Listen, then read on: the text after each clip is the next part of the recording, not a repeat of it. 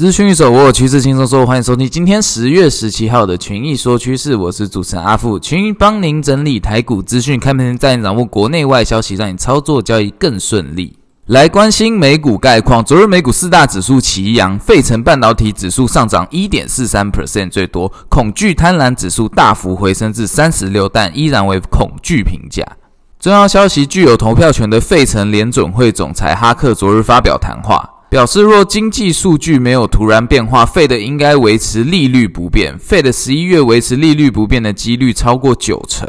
另外，这周为财报周，昨日美股上涨也显示市场对财报偏向乐观的看法。来关心重要大型股表现，重要大型股几乎全面上涨，辉达、M、D、微软、特斯拉都涨超过一 percent，而苹果则因为在中国的销量略差于预期，小跌作收。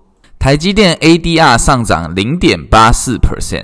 再来关心台股概况，加权指数昨日在开低修正，一路横盘整理，中场下跌一百三十点，收在一六六五二点，为季线附近位置。技术面上虽然稍微跌破五日线与季线，但是价跌量缩，可视为涨多后的正常拉回整理。在美股激励下，台指夜盘反应上涨超过一百点。台股今天将挑战快速站回并站稳季线，建议投资人保守操作。个股部分，利用群益大老鹰选股策略，选出目前技术筹码强势个股有。四九零八的前顶，四九七九的华星光，一三一九的东阳，六一三九的亚翔，以及六七三二的深佳电子，投资人可以多多关注。